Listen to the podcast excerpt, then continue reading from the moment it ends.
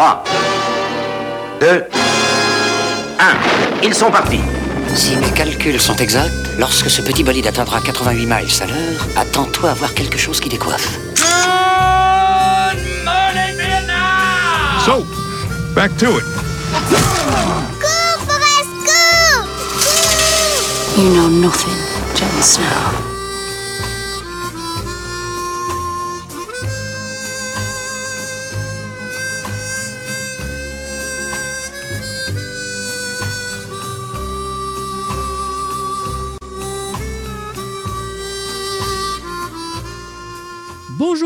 Et bienvenue à Programme Double, un podcast qui est diffusé une fois ou deux semaines et dans lequel je vais vous présenter deux films qui sont reliés soit par une thématique, une franchise, un acteur, voire même un réalisateur. Le but de ce podcast n'est pas de vous dire ce que vous devez écouter, mais plutôt d'analyser les forces et les faiblesses de chacun des longs métrages présentés, tout en vous racontant certaines anecdotes de la production. Le tout enrobé d'une sauce très rétro. Dans cette édition de Programme Double, nous allons toucher aujourd'hui au domaine du spécialiste des relations publiques et celui du conseiller politique. Dans les deux cas, il s'agit de rédiger des discours politiques dans lesquels on va faire valoir les idées, les opinions et les options du gouvernement de manière à informer la population et ainsi lui expliquer certaines prises de position. Cette personne élabore également des stratégies et des programmes de communication et d'information avec pour but de le faire connaître et de promouvoir le rôle du politicien, son image ainsi que les actions que celui posera pendant son mandat s'il est élu. Mais quel est le prix à payer et jusqu'où devrait-on se rendre afin de l'emporter?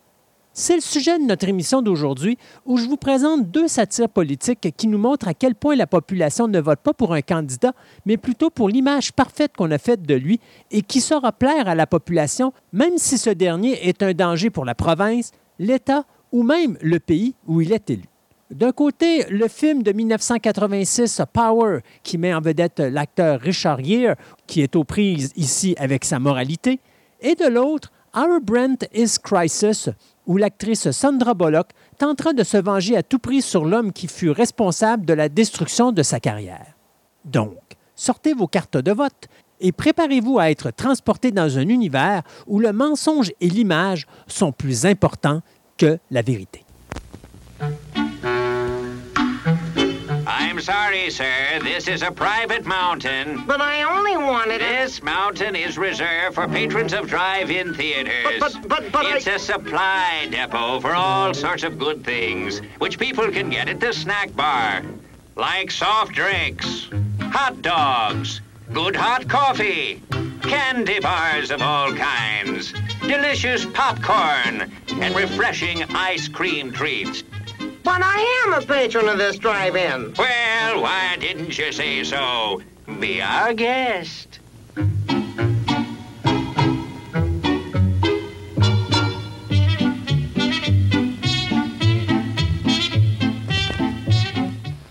Visit our snack bar and treat yourself to some delicious Castleberry's pit cooked barbecue sandwiches.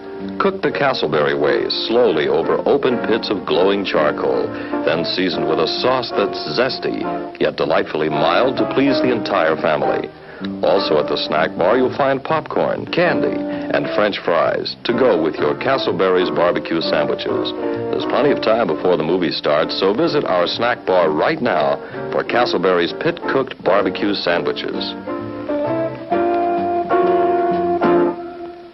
Still plenty of time to come and be served at the refreshment center before showtime. For your convenience, we have an attractive refreshment stand in the lobby with buttered popcorn, golden good and hot from the popper, your favorite candies, wholesome and rich with a flavor treat for every taste, ice cream and other good things to eat, plus delicious Coca-Cola. So bright and bracing with the tang and tingle unmatched by any other beverage. Enjoy ice-cold Coca-Cola at our refreshment stand right now. And now, on with the show.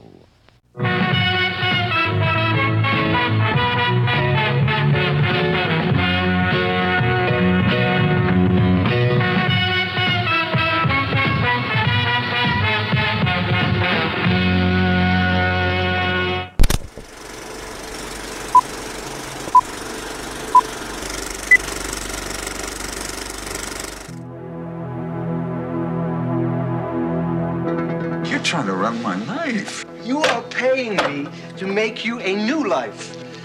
Politics. I left you for an opportunity. You did not want to go with a guy. I did, so I left. He was slime. He didn't deserve getting you. Good old St. Pete who never told the big lie to his wife. You never asked. Oh, I'm asking now. Times are women. There's more than just winning. I told you that the first time you came in the door. And you used to believe in that, too. You used to believe I used to believe in tooth fairies, okay? See, my job is to get you in. Once you're there, you do whatever your conscience tells you to do. More seductive than sex. You and I have this, uh, this fantastic symbiosis. He's good. He's very good. You want to stay in office? I want to stay in business. More precious than gold. The process doesn't interest me, Mr. St. John. What does is that you have an 85% success rate. He goes where the money is. More addictive than any drug. You're right. There's no time, there's no money. Damn it, you gonna make me beg? And one man can get it for you for a price. The tap on the phone. My office phone, too. I found a bug. Whew. I'm not sure. When you start thinking it didn't matter anymore. Oh, you think it's all some kind of game, don't you?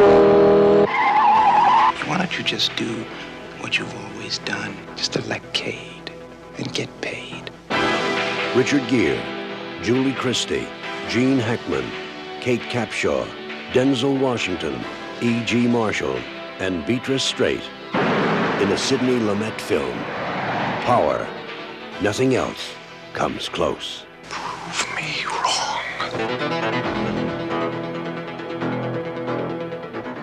Power ou les coulisses du pouvoir, un drame social qui a été distribué en salle par la 20th Century Fox le 31 janvier 1986. Ce film américain d'une durée de 111 minutes avait un budget variant entre 14 et 16 millions de dollars, mais n'a eu qu'un faible box-office de 3,8 millions. C'est Sidney Lumet, le réalisateur américain qui nous avait donné le verdict Dog Day Afternoon et Network, qui s'occupe ici de la réalisation, alors que Kenneth Hutt, qui nous avait donné Silence of the Lamb et Married to the Mob, et Mark Tarlov, qui nous avait donné Serial Mom, Copycat et Christine, qui s'occupe ici de la production. Du côté de la scénarisation, c'est le journaliste scénariste David Himmelstein qui signe ici le scénario, lui qui avait également écrit Bad Company et le remake de Village of the Damned. La distribution met en vedette Richard Gere, Julie Christie, Gene Hackman, Kate Capshaw, Denzel Washington, E.G. Marshall, Beatrice Strait, Fritz Weaver, Michael Learned, G.T. Walsh et Matt Salinger.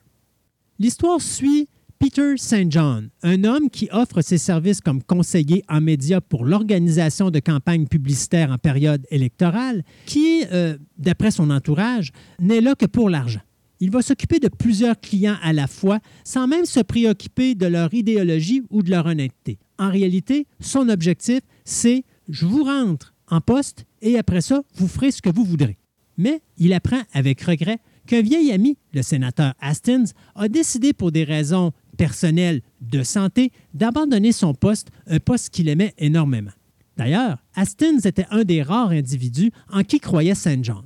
Lorsqu'il est embauché pour s'occuper de l'organisation de la campagne publicitaire de l'homme qui devra prendre la place de celui-ci, Saint John a des doutes et soudainement, il se retrouve dans une situation où il perd de ses clients, mais qui découvre également qu'il a été mis sous surveillance auditive, que ce soit dans son bureau personnel ou même dans les chambres d'hôtel qu'il doit occuper lorsqu'il est à l'extérieur. Avec l'aide de son ex-femme, qui est journaliste, notre héros cherchera à découvrir les responsables de cette situation.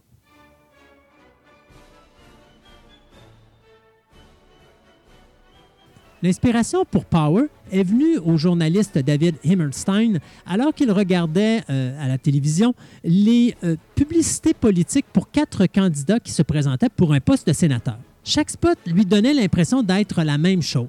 Et donc, il a décidé de faire de la recherche sur le métier d'organisateur de campagne publicitaire.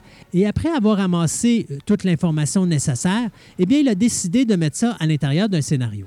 Le scénario de ce dernier va être acheté par la 20th Century Fox qui remettra entre les mains de Sidney Lumet. Sidney Lumet, à ce moment-là, va approcher Burt Reynolds pour interpréter le rôle de Peter St. John, mais malheureusement, Reynolds dut se retirer à cause d'une blessure qu'il avait subie sur le plateau de tournage de City Heat en 1984.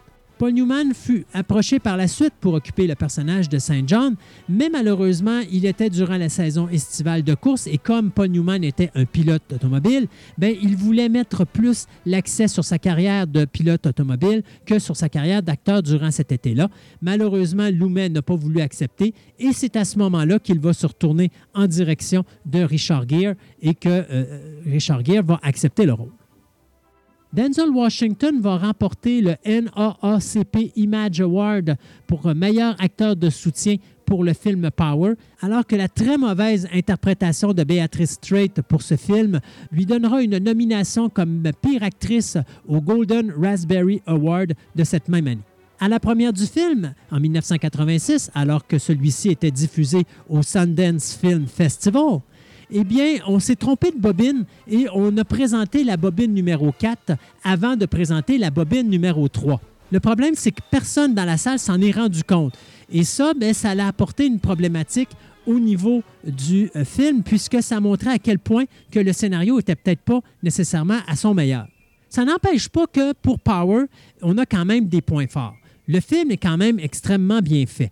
Ça va être d'ailleurs une des premières fois qu'on va toucher au thème de la manipulation des électeurs par le biais des médias. On l'avait déjà fait avec le film The Candidate de Michael Ritchie, qui mettait en vedette Robert Redford, mais on le faisait d'une façon humoristique dans The Candidate. Là, ici, on le fait d'une façon sérieuse et euh, on va même démontrer à quel point que ce qu'on veut montrer aux gens, c'est pas nécessairement ce qu'ils veulent entendre, mais plutôt ce qu'ils veulent voir. Message qu'on va voir tout le long du film, qui va même être expliqué par le personnage de Richard Gere à un certain moment dans le film, à un point tel qu'il va changer ce message-là lui-même et donc nous présenter un espoir que peut-être que les gens n'ont pas besoin de voir quelque chose pour voter pour une personne, mais que le contenu que cette personne-là va nous donner est beaucoup plus important que le visuel qu'on nous présente. La distribution est phénoménale quand on voit la liste des acteurs. Cependant, il n'y a pas vraiment de prestations qui vont sortir de l'ordinaire, qui vont faire en sorte qu'on va dire ce film-là va rester mémorable. C'est d'ailleurs le premier point faible du film. L'interprétation ici, on a tellement de bons comédiens, mais on voit que Sidney Lumet, il va avec une réalisation des plus statiques où il y a plus d'agitation que de mouvement, plus de paroles que d'action. On sent vraiment que les acteurs ici sont exactement au même niveau que le sujet dont on parle, c'est-à-dire une imagerie statique et caricaturale, au lieu d'être tout simplement des jeux d'acteurs où est-ce qu'on sent véritablement qu'on a un message vraiment à véhiculer ici. D'ailleurs, des fois, on se demande si Lumet euh, a la patience ou croit euh, à son sujet et qu'il ne fait pas juste que réaliser un film parce que sa mise en scène est facilement oubliable, contrairement à des films comme Dog Day Afternoon ou Le Verdict.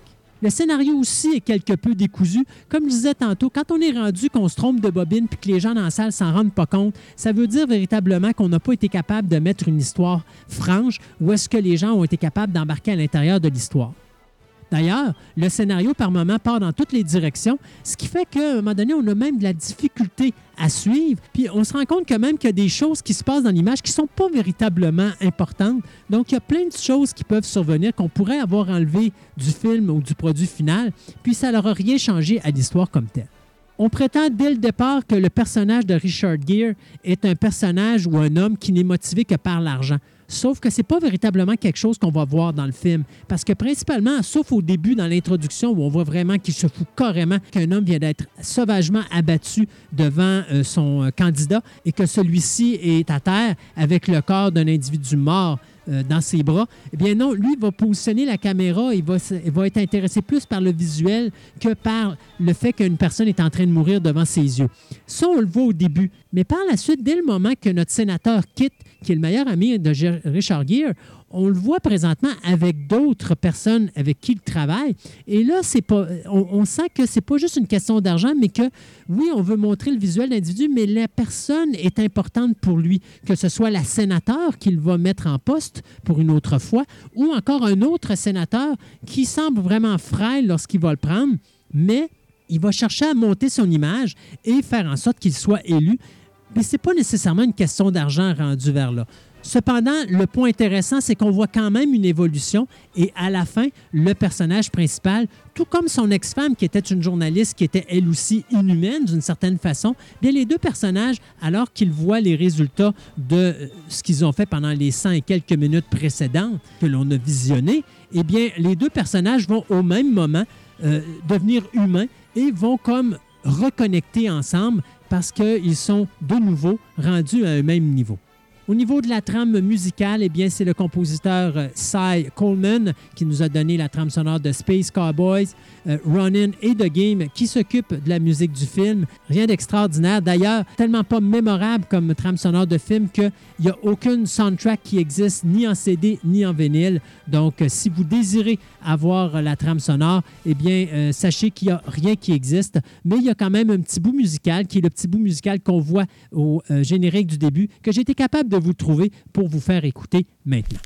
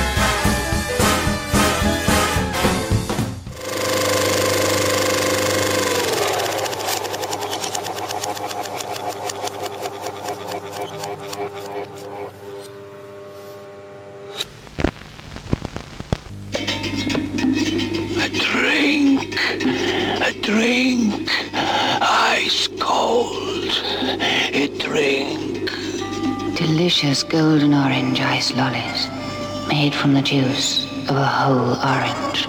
Are you a mirage? Yes, I am. But golden orange isn't, isn't, isn't, isn't. If you can't bite 'em, lick 'em. Ach, hello there. Give the demonstration of my new invention, the Goodies Machine. Special for patrons of this drive-in, the machine turns out delicious hot doggies one after the other. And thirst-quenching sodas also.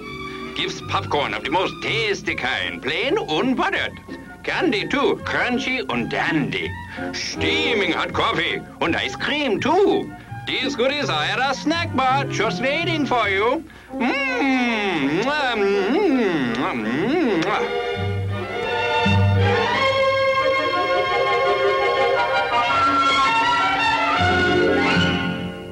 And now, on with the show.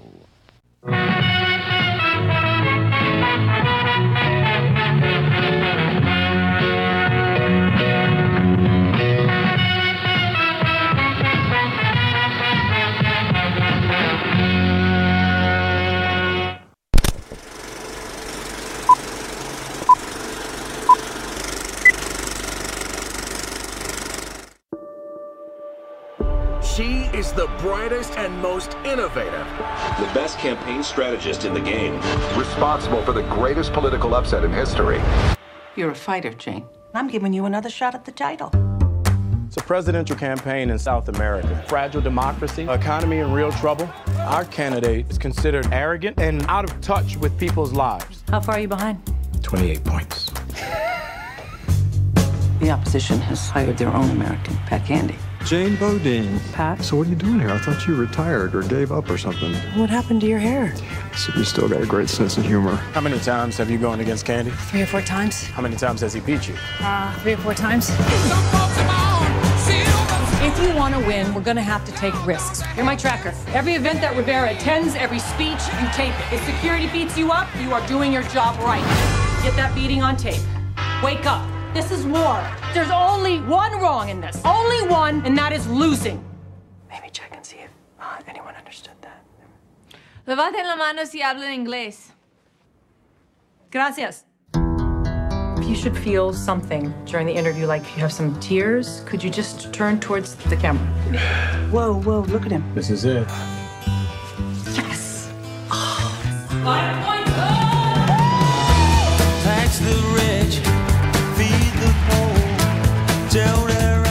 To Candy now, I swear to God.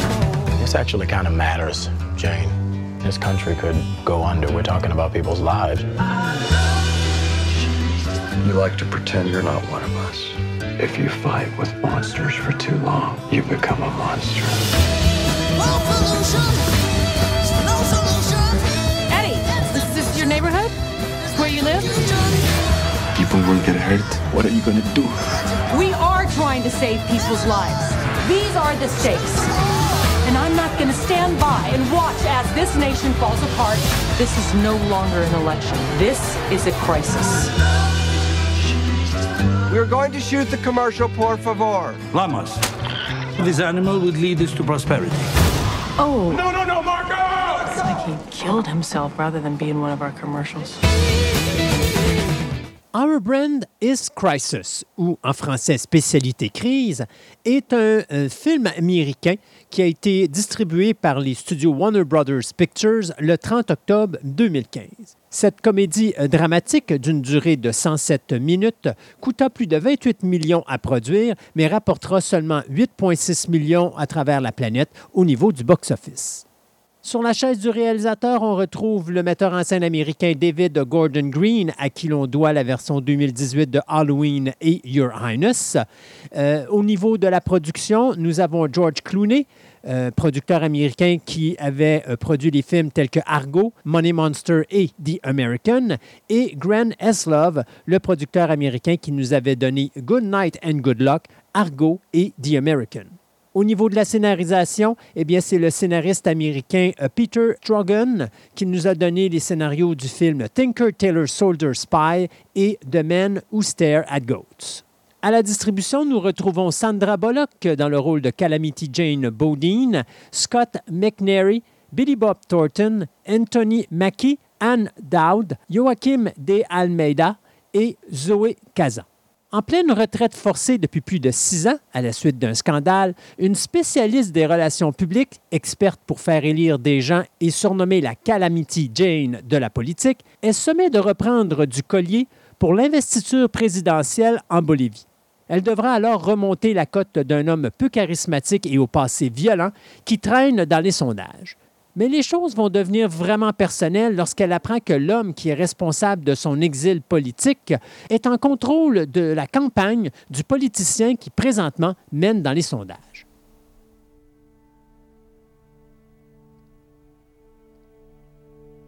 En 1993, le documentaire des réalisateurs D.A. Penn Baker et Chris Hedgedos, intitulé The War Room, sera responsable de la popularité soudaine des spécialistes en relations publiques James Carville et George Stephanopoulos, qui mèneront alors le sénateur Bill Clinton à la présidence des États-Unis en 1992. Une décennie plus tard, un autre documentaire, qui lui sera intitulé Our Brand is Crisis, sera réalisé en 2005 par la réalisatrice Rachel Boyton, qui suivra James Carville, qui sera à la tête d'une firme offrant ses services au niveau politique et ce à travers le monde entier.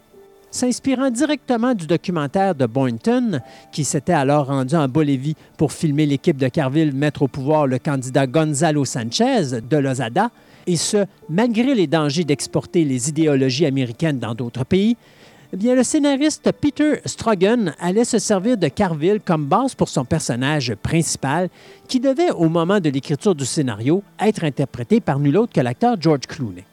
À l'origine, Clooney devait non seulement être l'acteur principal, mais il devait également réaliser et produire le long métrage.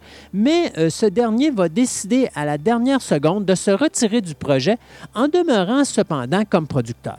Entrera alors en scène l'actrice Sandra Bullock, qui sera réunie avec Clooney pour la première fois depuis le film Gravity en 2015.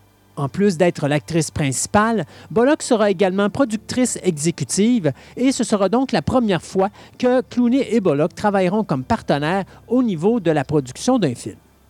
Strongman devra alors réécrire le scénario au complet, transformant donc le personnage principal masculin en un personnage féminin qui deviendra l'un des rôles féminins les plus intelligents écrits durant ces dernières années. Pendant ce temps, le réalisateur David Gordon Green sera alors embauché, tout comme Billy Bob Thornton, à titre d'antagonisme pour Sandra Bullock.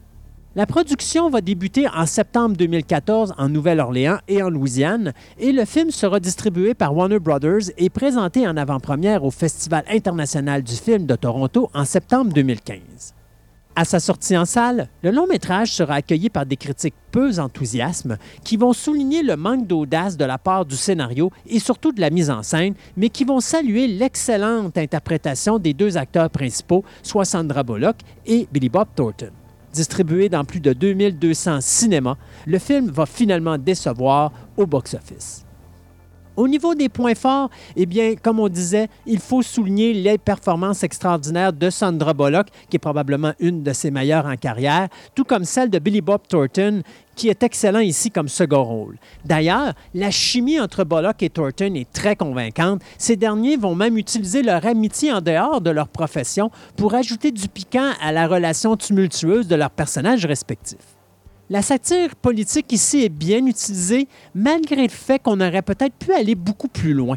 Euh, c'est un film qui démontre très bien la manipulation américaine en matière de politique étrangère, mais malheureusement, on sombre trop rapidement et trop facilement dans la facilité et le superficiel, ce qui enlève un atout au film qui aurait pu être beaucoup mieux. La réalisation de Gordon Green est cependant rythmée et appliquée, mais il manque une personnalité. On, dirait que le metteur en scène fait juste suivre le scénario sans y ajouter quelque chose d'original à l'intérieur. Our Brand is Crisis offre cependant de très bons moments comiques et amusants. Mais au niveau des points faibles, comme je disais, la prémisse n'exploite que partiellement son sujet qui pourtant aurait pu être beaucoup plus riche.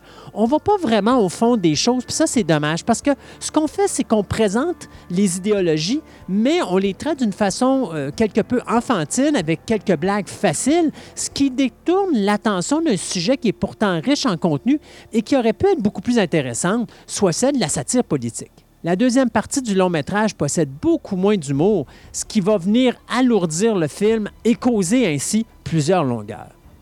Un autre point aussi qui est peut-être décevant, c'est la façon que le personnage de Sandra Bullock va nous être présenté au début du film. C'est-à-dire un personnage qui semble dur, qui semble solide, qui, semble, qui ne semble avoir peur d'absolument rien, mais qui va tomber malade dès son arrivée euh, en Bolivie et euh, va même avoir une très mauvaise première impression envers la personne qui l'embauche. Même que par moment, on pense que le personnage de Bullock s'en fout royalement et ça va prendre un élément déclencheur pour faire en sorte qu'elle soit intéressée à la cause. Et c'est peut-être quelque chose qui va nous donner de la difficulté à embarquer. Mais à partir du moment que le personnage euh, de Bullock embarque dans la course et qu'elle s'intéresse à son client, bien là, à ce moment-là, c'est là que le film prend un peu plus d'intérêt et c'est à ce moment-là qu'on pourrait dire que euh, Our Brain is Crisis devient quand même un film très intéressant à regarder. Au niveau musical, eh bien, c'est le compositeur David Wingo qui nous avait donné la musique du film George Washington et The Sitter, qui s'occupe ici de euh, la musique de fond. La trame sonore du film a été distribuée sous l'étiquette Intergroove Mode le 23 octobre 2015. Je vous présente ici donc la musique thème de Our Brand is Crisis.